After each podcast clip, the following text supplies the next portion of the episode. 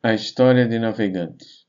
O município de Navegantes de hoje era uma planície localizada à margem esquerda do rio Itajaí a sul, entre o rio e o mar, e por ser mais alta, arenosa e menos alagadiça que as terras da margem direita do rio. Era através de sua praia que chegavam os imigrantes portugueses, vindos de São Francisco, como o primeiro sesmeiro João Dias de Arzão. Navegantes era um povoado da paróquia do Santíssimo Sacramento de Itajaí, denominado de lado norte do rio e mais frequentemente de Pontal ou o outro lado do rio. Em 1896, a Câmara Episcopal da cidade de Curitiba autoriza a construção de uma capela no povoado.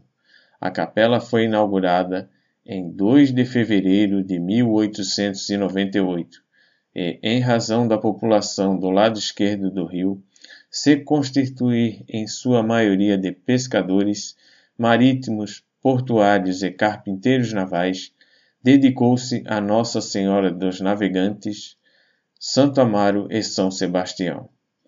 A imagem de Nossa Senhora dos Navegantes foi trazida do Rio de Janeiro por seu doador Manuel dos Santos Gaia, em 8 de setembro de 1899, sendo entronizada em solene procissão. Enquanto o bairro de Itajaí, o comércio de navegantes não se desenvolvia, os estudos secundários inexistiam, não se dispunha de nenhum recurso de assistência à saúde e a extensa e bela praia não recebia nenhum investimento, cuidado ou divulgação. Diante de tal situação, líderes de tradicionais famílias de navegantes, formaram uma comissão com o objetivo de promover a emancipação política de navegantes. Em 26 de agosto de 1962, estava emancipado o município de Navegantes.